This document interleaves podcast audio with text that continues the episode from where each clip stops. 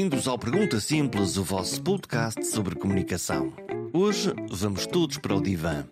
Não, não vamos para o divã para dormir. Vamos para o divã onde se deitam os que aceitam ser analisados e fazer psicanálise. Estão prontos?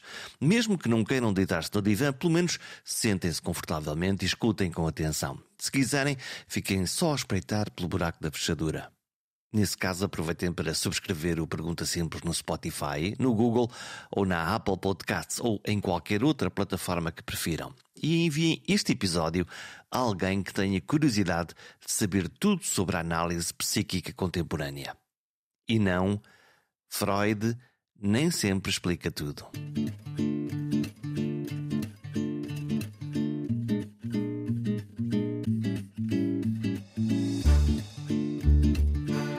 Freud explica. Esta promessa é francamente exagerada, mas eu gosto da expressão. Freud explica. Nela podemos ler o momento preciso em que dizemos algo que não queríamos assumir. O lapso freudiano, pois claro. Mas também a promessa de que o psicanalista Sigmund Freud tinha todas as respostas a todas as neuras humanas. Não é verdade, mas o mito insiste e persiste em existir desde Freud, que muitos outros psicanalistas e psicoterapeutas reinventam o processo de cura pela arte da palavra. Na forma mais clássica, o paciente, cada um de nós, deita-se no divã e confessa todas as suas angústias e desejos ao psicoterapeuta que escuta na cabeceira do leito, onde tenta reorganizar um mundo em convulsão. O nosso mundo. Para tentar perceber este mistério da cura pela palavra, da cura pela fala, pela psicoterapia, viajei até ao Brasil. Para tentar ouvir da voz de Sandro Cavalote a maneira como tudo acontece no seu consultório. Dos desejos às frustrações, do querer agradar a todo mundo até à coragem de dizer não. Descobri Sandro Cavalotti através do seu podcast, o podcast de comunicação e psicanálise, que recomendo vivamente que possam ouvir. É um podcast onde ele descreve em pormenor como é a sua vida profissional. Quase me parece que este podcast é também uma forma dele próprio se curar falando da sua vida. Vale começar pelo princípio. Venha comigo. Vamos saber tudo o que se passa numa sessão de terapia. Entre, feche a porta e ouça a explicação de Sandro Cavalotti. Por mais que a psicanálise seja, esteja aí desde o início do século XX, muita gente ainda tem dúvidas sobre o que é a psicanálise, né? Mas vamos, vamos tentar ordenar o raciocínio aqui. Lá para o início do século XX, Freud, que era um neurologista, é, era um psiquiatra também, ele começou a perceber mais, de uma forma bastante simplista, assim, é, olhar os, os pacientes deles, dele e falar, talvez tenha alguma coisa a mais ali, talvez tenha alguma coisa que não está sendo dita, o que está acontecendo? Será que é tudo na, na, estrutura do físico? Será que não tem nada além disso de uma forma que não precisa ser medicalizada? O que, que tem ali por trás daquilo? E ele ficou curioso, ficou extremamente curioso. E ele começou a pegar alguns pacientes que já estavam diagnosticados com, na, na base da psiquiatria e começou a tentar escutá-los e tentou envolvia até um processo que inicialmente foi a hipnose, até um determinado ponto a hipnose o serviu, ele hipnotizava realmente dentro dos processos as pessoas, só que ele percebeu que ia até um determinado ponto e não havia uma cura efetivamente daquilo que a pessoa estava orientada a falar sobre o seu próprio sofrimento. Então ele começou a se interessar mais ainda. Fale para mim sobre esses sofrimentos, diga para mim sobre isso. Só que ele fazia muitas perguntas. Até que uma das suas pacientes falou: pelo amor de Deus, me deixa falar. E acabou de, dessa maneira. Ele falou: tá bom, então fale. E ela falou, e a partir do momento que ela começou a verbalizar, ele começou a perceber que a fala dela começava a fazer, trazer algumas conexões com o passado, com o futuro, com as visões que ela tinha sobre o que ela gostaria de ser, presente, e aquilo começou a desvencilhar alguns desses sintomas. Então os sintomas começaram a desaparecer a partir dessa fala. E a psicanálise é basicamente isso: é o exercício da escuta, é o exercício de estar junto com o paciente e ouvir sobre o que ele tem para dizer a respeito da, do, do, próprio sofrimento. Então não há uma condição de comportamento, não há faça isso, faça aquilo. O que tem é o, o, psicanalista, o analisante e uma escuta envolvendo isso. Hum, então, quer dizer que quando está uh, no seu consultório e chega lá um paciente, um candidato a paciente, normalmente traz que queixas? De que, é que, de que é que se queixam as pessoas que recebem no seu consultório? E, assim, as queixas sempre vão ser as mais variadas. A gente sempre lida com o sofrimento, sempre lida com a angústia, mas a gente lida também com uma coisa chamada não dito é algo que a pessoa não consegue nem expressar de forma consciente. E essa é a base da psicanálise. A psicanálise trabalha com o inconsciente. E a partir dessa estrutura inconsciente, o que a psicanálise entende é que a nossa construção infantil ela deixou traumas, ela deixou angústias não resolvidas, principalmente porque a gente não tinha ainda o ferramental psíquico necessário para poder lidar com essas angústias. Então, o que, que isso, o que, que acontece com o nosso aparelho psíquico? Ele reprime essas, esse sofrimento, essas tristezas, e ele recalca no inconsciente. Só que essas coisas são importantes, segundo a psicanálise, essas coisas são importantes para que a gente lide com elas. E elas vão aparecer na adolescência, elas vão aparecer no adulto. Então, quando o adulto chega para nós dentro do setting analítico, quando ele vai falar, olha, eu me sinto assim, me sinto aquilo, tudo para nós é um sintoma. Não necessariamente uma dor física, não necessariamente uma, um machucado ou alguma coisa que possa aparecer mais a olho nu tudo para nós. O sofrimento dele atual, como é que ele se sente, mesmo ele não sabendo dizer, a ideia é que a gente consiga dar nome para esse sofrimento. Então ele vai falar da vida dele, ele vai construir a biografia dele dentro desse contexto. Ele vai falar: olha, na minha infância aconteceu isso, eu tive isso, mas agora eu já não vejo mais as coisas desse jeito, eu vejo de uma outra maneira, mas isso me traz angústia. A gente vê muito adultos dentro desse processo falando assim: ah, minha vida inteira foi construída, eu consegui atingir tudo que eu queria, mas ainda me sinto mal, eu quero me livrar desse sentir mal. E no setting analítico, o que a gente faz? Fala sobre isso traz para nós isso, verbaliza isso. Porque às vezes a pessoa foi tão pressionada a se tornar um advogado na vida e ele queria ser músico. Então a gente encontra maneiras de que ele consiga reencontrar esse desejo dele já num outro momento da vida, já que ele não conseguiu lidar com isso na infância. Então a gente sublima isso. Ele já é um advogado, mas ele vai para uma escola de música, ele aprende uma guitarra, tal, tal, tal, tal, tal. É muito interessante dentro desse processo escutar. Hum, já eh, está-me a dizer que hum, às vezes esta conversa, essa escuta que faz, é do universo do não dito. Quer dizer que alguém se pode deitar no divã ou sentar-se numa poltrona à sua frente e, na realidade, estar a desconversar, estar a falar de outras coisas laterais e não daquilo que pode estar a causar-lhe a dor? Perfeitamente, é mais ou menos por aí. O processo chama-se. Um uma das ferramentas básicas assim, da psicanálise é a associação livre. Essa associação livre foi desenvolvida por Freud lá desde o início, desde os primeiros processos que ele começou a desenvolver. E a associação livre, ela, o que, que cabe dentro da construção desse setting, é o analisando falar sobre o que ele quiser. Então muitos analisandos vêm, começam a falar, oh, meu dia começou assim, tal, tal, tal, tal, tal, tal. De repente ligou com alguma coisa que aconteceu no passado, de repente trouxe para o presente, e ele de repente é, ele, ele, ele está se relacionando novamente com esses sentimentos e reinterpretando esses sentimentos agora sobre uma nova perspectiva. Ele está com experiências variadas, uma experiência de adulto, só que revivendo suas experiências infantis. Então aquele trauma que ele tinha no passado, aquela dor tão grande que ele não conseguiu lidar, ele, através de, desses links que ele faz a, a, partir da fala dele, a partir da verbalização dele, ele pode desfazer nós. E ele pode reviver aquilo e ressignificar aquilo de uma outra maneira. Então ele fica realmente num momento em que ele fala de várias coisas, tal, tal, tal. Parece que as coisas estão desconexas. De repente, uma angústia que ele tinha, e ele nem sabia que tinha, ele se sente mais leve. Ele lidou com aquilo de uma outra maneira. E ele pode trazer coisas específicas também. Ah, eu, aconteceu isso na minha infância, eu quero lidar com isso. Então nós vamos tentar entender, dar aquela volta toda, olhar o que, que aconteceu naquele ambiente, para que ele mesmo possa encontrar ferramentas dentro desse processo. Porque não adianta, é, cada um de nós tem nossas próprias máculas, nossas próprias tristezas, nossas próprias angústias. A psicanálise trabalha que nós também conseguimos curá-las. Porque se eu disser faça isso ou faça aquilo, não é um nó que está sendo desfeito por, pelo analisante, e sim pelo analista. Então qual é o seu trabalho? Se a pessoa vem, fala, fala dos seus nós, descobre ou não descobre onde é que estão as suas mazelas, as suas dores, afinal tem o melhor emprego do mundo, que é no fundo estar lá sentado a ouvir ou tem que fazer qualquer coisinha para, para ajudar? Nossa, parece, parece bastante simples, né? Assim, parece uma conversa e tal, tal, tal. Mas uma outra das ferramentas fundamentais dentro da psicanálise se chama atenção flutuante.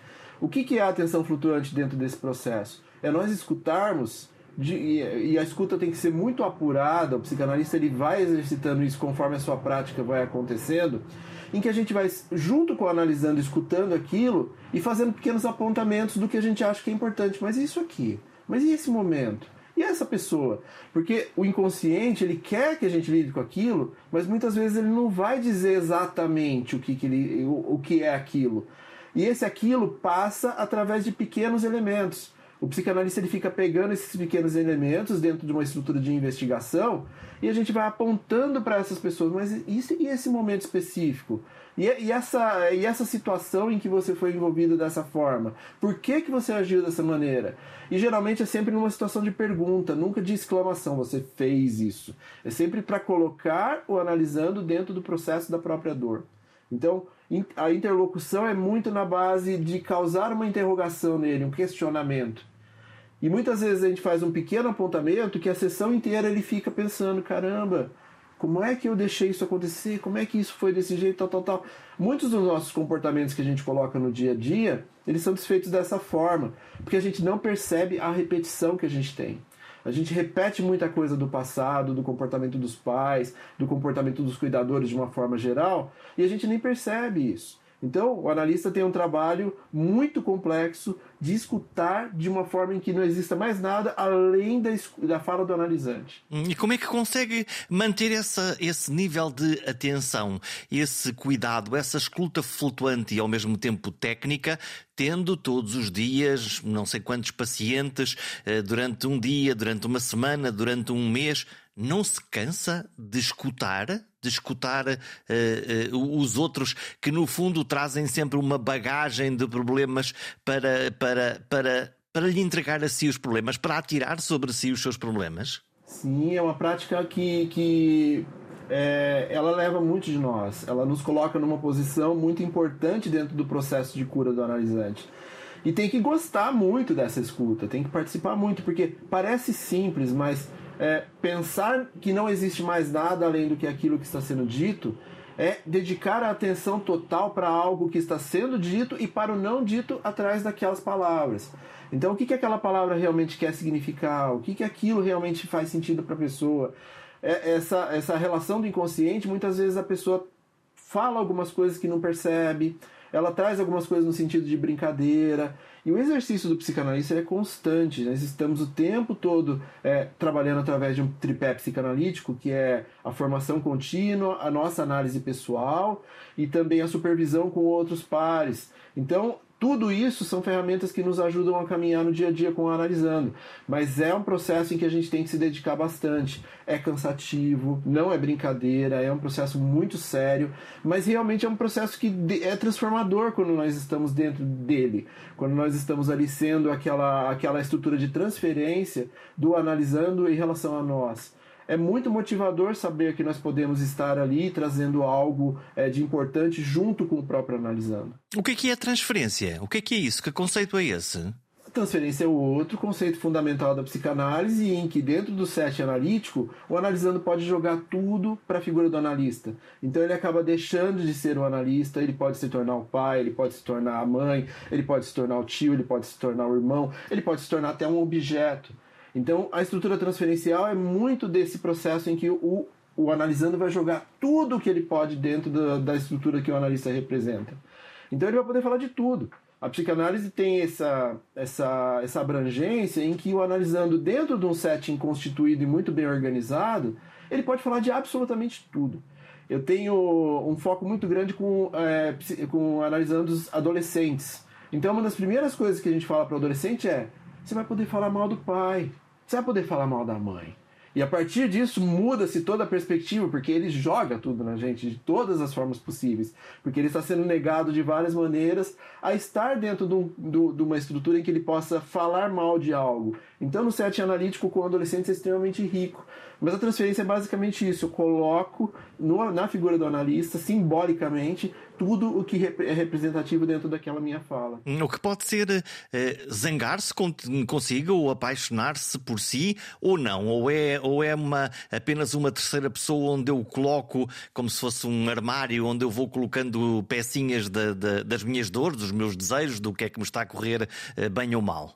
Não, ele, ele, ele, ele projeta realmente todos esses sentimentos para nós. Então ele nos xinga, ele pode nos trazer. É, é, só que não somos nós a figura do, do psicanalista, é a figura que está sendo representativa ali. Então, xingamentos, é, impropérios, é, culpabilizações dentro desse processo, apaixonamentos mil assim pelaquela figura, eles são comuns dentro do setting. Só que de uma forma ética, eles ficam naquele espaço eles ficam naquele montante. Então, muito disso pode variar, muito disso pode ser reorganizado, porque algo que nunca foi dito para aquela figura pode ser dito e tudo pode se transformar naquela pessoa a partir desse dito. Ele pode, inclusive, pensar e sentir que deve falar para aquela figura, caso seja necessário. Me preparei para isso. Então, ele falou, falou, falou, falou. Agora eu posso ir para o meu enfrentamento. Agora eu posso ir para lá e lutar a minha batalha no, no mundo real.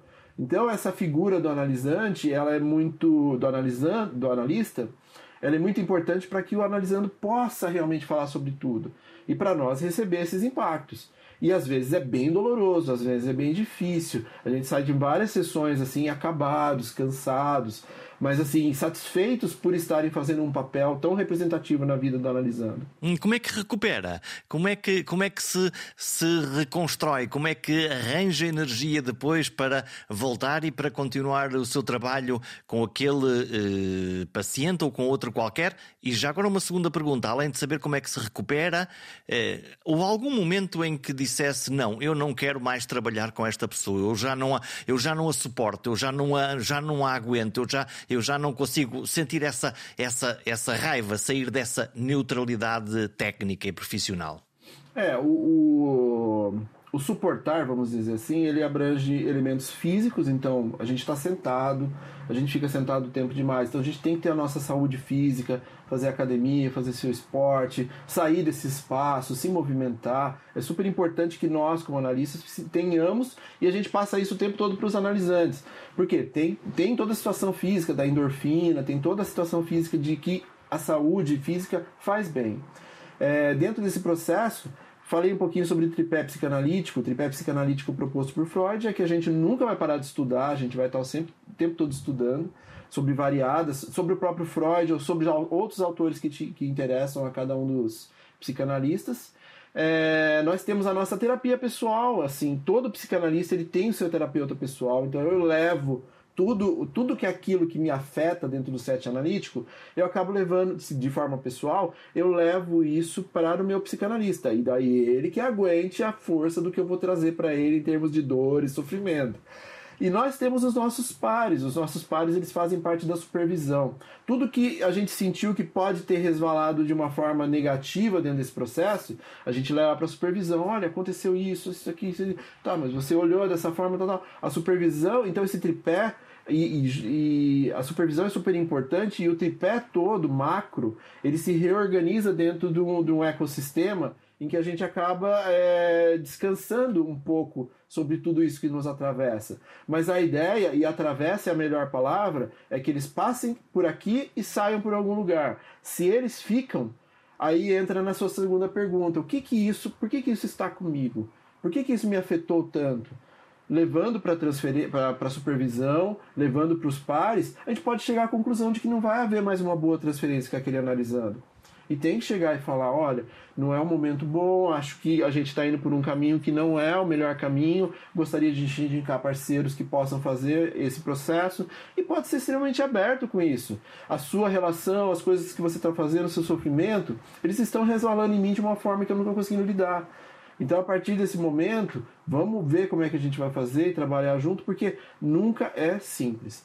Dizer para um analisando que você também tem limites não é fácil, mas é super importante para, para ambos, para o psicanalista e para o, para o analisando também. Então, a gente tem limites. A gente sabe disso. Nesse momento em que diz, eh, ok, nós já não podemos continuar a trabalhar, eu já não posso continuar aqui a escutá-lo, eu não posso de alguma maneira estar a ajudar, eh, não teme que isso possa criar uma sensação de orfandade?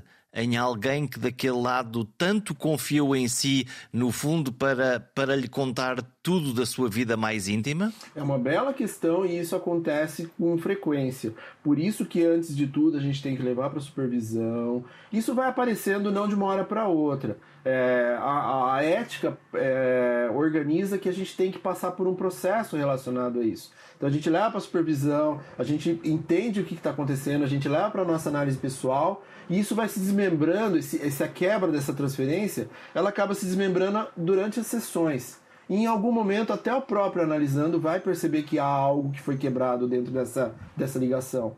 Existem momentos em que dá para refazer isso também. É, a partir do momento que o psicanalista queira e que o analisando queira, porque também coloca-se muita energia dentro desse processo. Mas eticamente, isso é um processo, não é um corte que se diz, ah, agora, a partir de agora não vai mais acontecer.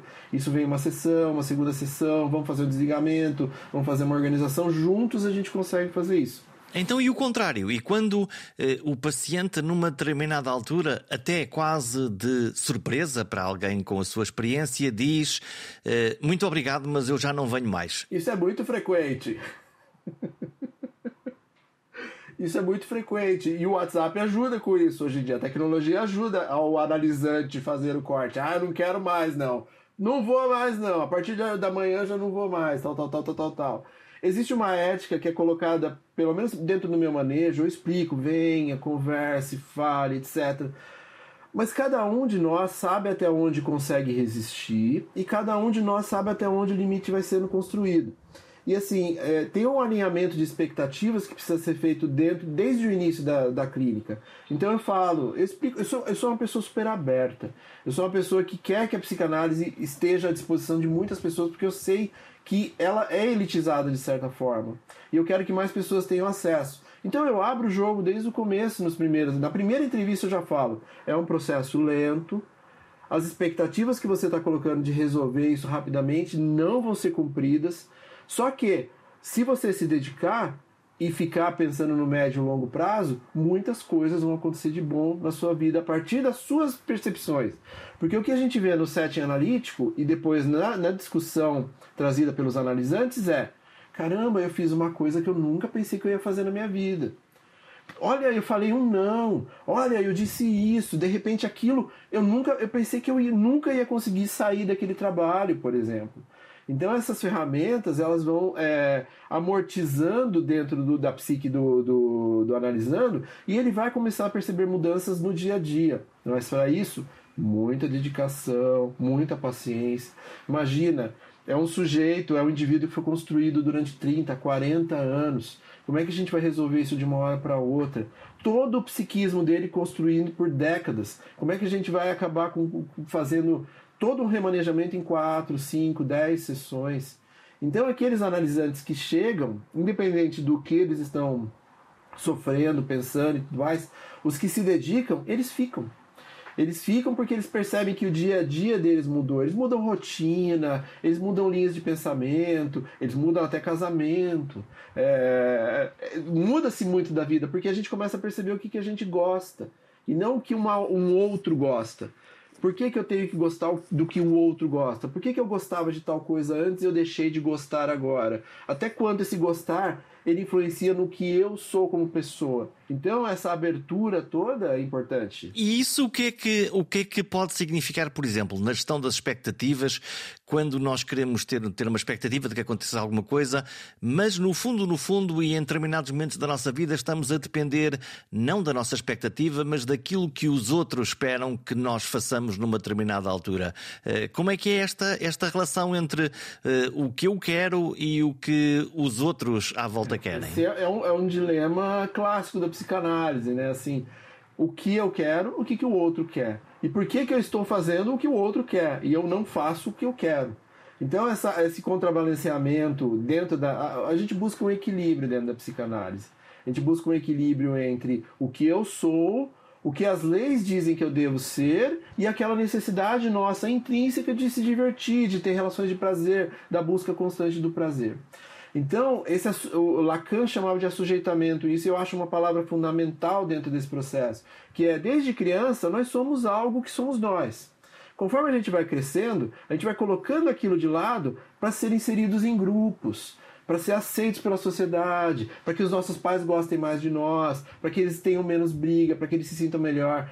Esse assujeitamento de mim, da, do, do, que eu sou, isso vai permear toda a nossa rotina de aceitação do ambiente, da estrutura onde a gente vai querer ser colocado. Isso vai se expandir para as escolas, isso vai se expandir para toda a nossa construção profissional. Então a gente deixa tudo que nós somos de lado tudo ou boa parte do que a gente é de lado, dependendo de como a, sua construção de equilíbrio esteja, para atender e agradar um outro, para ser aceito por aquilo. Só que eu ouço muito mais o outro do que necessariamente ouço a mim mesmo.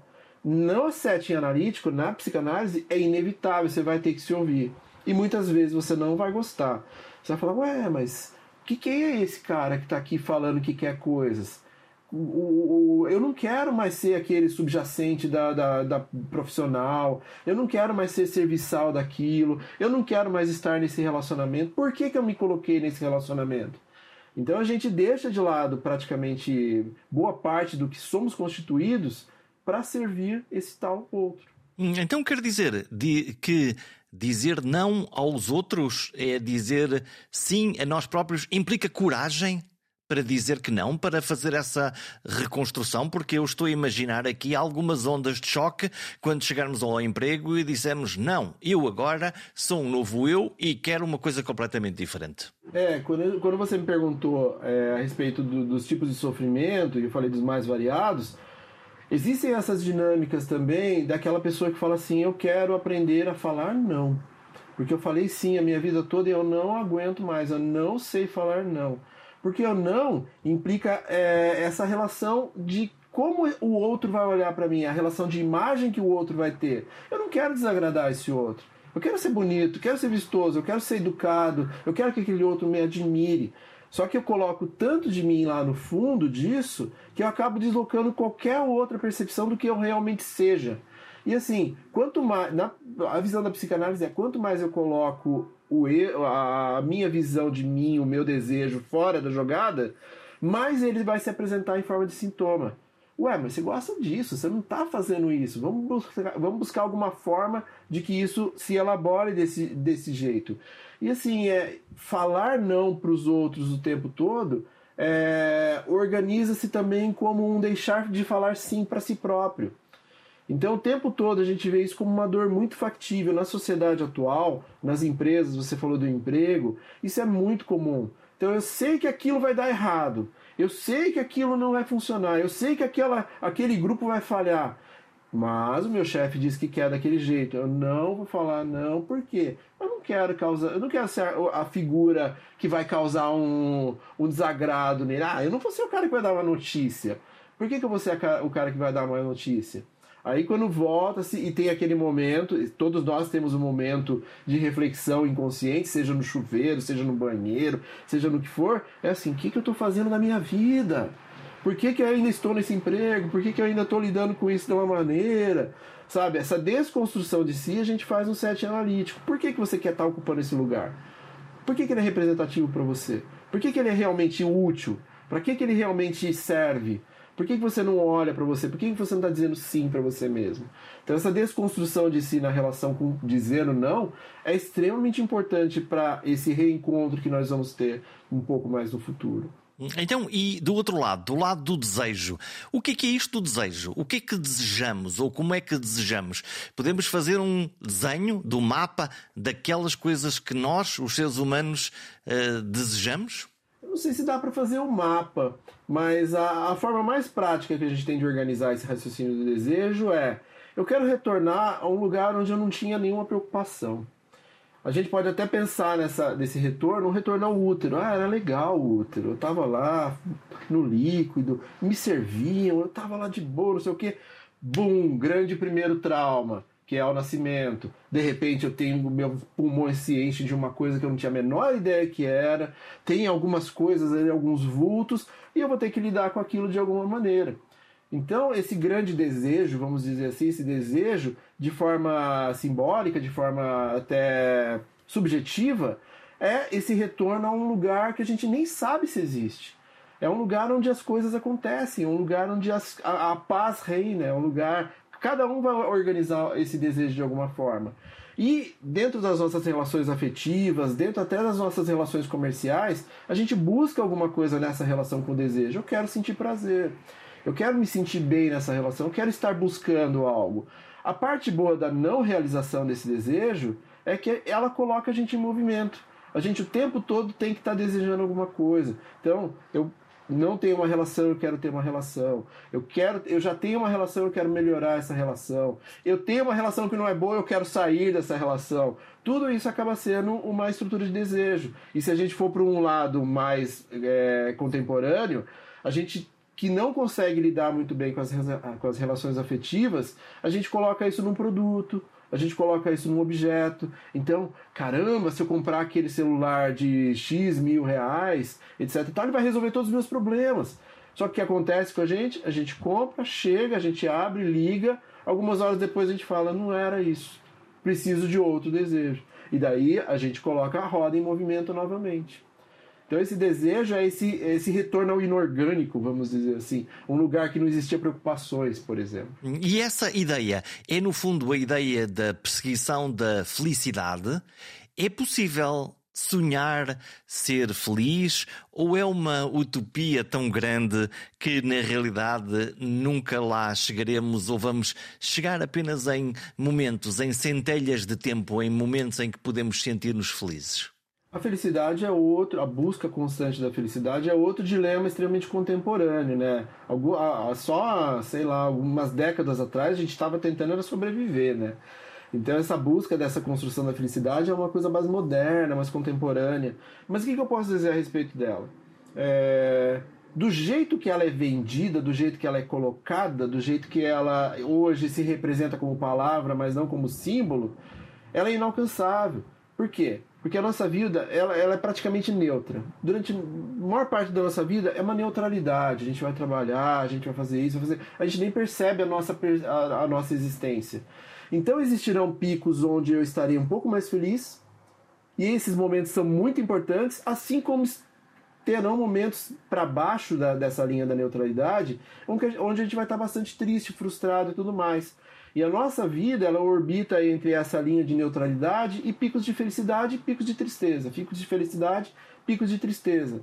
A importância desse raciocínio é que a, a ironia disso tudo é que a felicidade só é percebida no vazio, quando você não sente nada. Você só percebe que você está feliz quando você está feliz. Porque se você viver esse momento de extensão da felicidade, você não vai perceber que você está nele. Então a gente baliza muito a, a organização psíquica para que esses momentos sejam melhores e mais constantes dentro do processo. Mas essa ilusão de que a gente vai ficar. Acho que é muito mais assim. Quer, é uma dinâmica que acontece na clínica. Eu quero ser feliz. Será que ela não quer estar feliz? Será que ela não quer maiores momentos de felicidade? E a gente pode elaborar isso na clínica.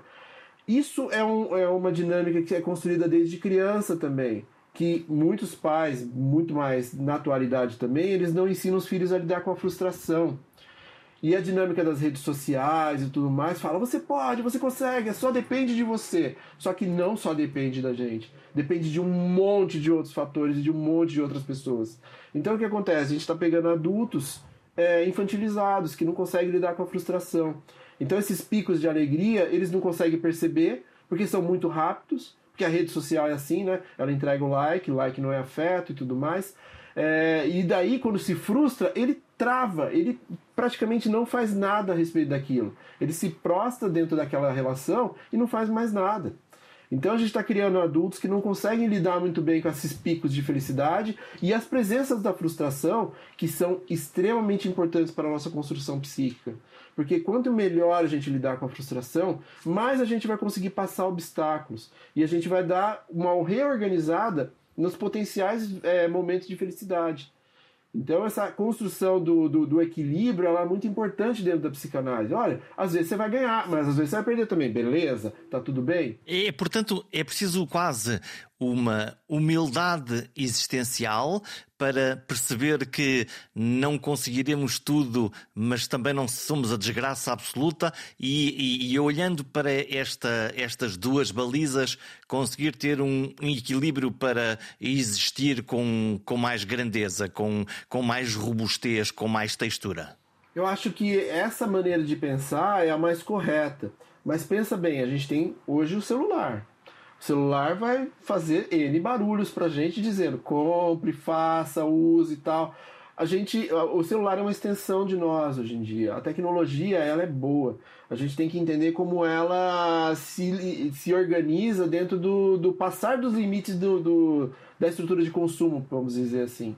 Então, quando a gente pensa né, nessa situação de extensão, nessa situação de, de continuidade, de adaptação, vamos dizer assim, a modernidade ela é recheada desses percalços que nos tiram desse equilíbrio, que nos tiram desse momento de reflexão.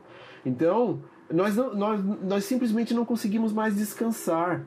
As pessoas não conseguem mais parar dentro da estrutura de trabalho. Como é que você reflete é, de uma maneira consciente é, a ponto de você produzir mudanças em si próprios? Então a gente está meio que num, num, processo de combustão o tempo todo. Burnout não é uma coisa que é uma brincadeira. A gente não consegue parar por cinco minutos e pensar: eu preciso me alimentar melhor, eu preciso fazer um exercício, eu preciso ler um livro. Mais importante, eu preciso não trabalhar. Porque o celular, ele traz essa coisa. Nós trazemos o celular para casa e trazemos o trabalho junto. Então, como que a gente vai buscar esse equilíbrio se o trabalho nunca nos deixa? Então, aquelas pessoas que um, vão ter consigo, que levam um sintoma um, e que. Um, no fundo, estão a repetir sempre um determinado padrão. Estão sempre a fazer a mesma coisa e, ao fazer a mesma coisa, a sentir a mesma dor e uh, não saem daquele círculo vicioso. Eh, é possível que eh, alguns de nós nos habituemos ou até achemos confortável ter essa dor, ehm, porque isso serve de desculpa perfeita para não fazer as coisas, como se, como se nos habituássemos à, àquela dor, como se isso fosse mau, mas apesar de tudo é a nossa dor e, portanto, nós no fundo quase nos eh, adotamos ou apaixonamos pela nossa própria dor, pela, pela nossa própria maneira de fazer as coisas. É, Freud trazia algo muito importante dentro desse processo, que é o recordar, repetir e elaborar. Dentro da psicanálise, a gente fala muito sobre isso, que a gente repete muitas das coisas e nem percebe. A gente é, elabora padrões e repete esses padrões mesmo de forma subjetiva. De repente eu estou fazendo muitas coisas que meus pais faziam, eu nem percebo que eu estou fazendo isso. Ou então eu estou buscando é, um tipo de namorado e eu estou buscando sempre o mesmo tipo de namorado e passando por um sofrimento muito similar por cada um deles, mas a gente nem percebe. Você olha e fala, ah, ele é diferente. Por quê? Porque pela estrutura física é um pouco diferente, por uma coisinha de comportamento, mas se olhar a fundo, são pessoas que se parecem. Então, dentro do set analítico, o recordar, para poder é, elaborar essa repetição é extremamente importante. A pessoa fala assim: gente do céu, como é que eu estou nisso há tanto tempo? E nós não estamos falando de meses, nós não estamos falando de anos, nós estamos falando de décadas de pessoas de repetição. Mesmo assim, é, eu, eu sou um defensor muito grande da psicanálise, porque estando no meu set analítico, a gente percebe as coisas que a gente repete gente fala: caramba, como é que eu tô nisso há tanto tempo e eu não tenho a menor ideia do que está acontecendo? Então, essa elaboração dentro do set analítico é extremamente importante para que a gente possa quebrar ciclos. E dentro desse quebrar ciclos, envolve toda uma mudança dentro da, da própria reconstrução desse sujeito. Hum, vamos eh, aproximar-nos do fim deste, desta nossa conversa. Esta ideia do fim, a ideia da morte, é a angústia suprema, incompreensível e insuperável que eh, tudo baliza. Como é que se lida com a ideia do fim? É, na verdade, a gente tem formas de, de lidar com a, com a morte de várias maneiras, né? A gente cria fantasias, a gente não fala sobre elas, a gente simplesmente recalca a possibilidade da não existência. Como é que a gente faz isso? com o movimento em si com a construção de, de, de metas, com a, construção de objetivos. Muitas pessoas colocam essa representatividade é, na construção de uma família, posteriormente na, na, em ter filhos. Esse filho é uma extensão de mim, então eu vou continuar. Lidar com essa, com essa finitude é, é, algo extremamente complexo, mas que nós, a nossa psique maqueia através de continuidades gerais. Isso pode envolver religião, isso pode envolver o, o estudo de algo, isso pode envolver você estar num relacionamento positivo. Tudo isso é ferramenta para que a gente possa continuar de alguma maneira. E dentro desse. É, é, é, um, é o grande não dito. Só que dentro desse grande não dito, a gente tem que lidar com ele de vez em quando, né? É, você já percebeu quando, na verdade, a gente vê um acidente de carro e tá todo mundo parando, passando mais devagar para ver o que aconteceu, daí de repente tem um corpo ali e tudo mais. Somos nós lidando com essa não existência. A gente fica atônito lidando para aquilo e a nossa psique reorganiza algumas coisas de continuidade dentro desse processo.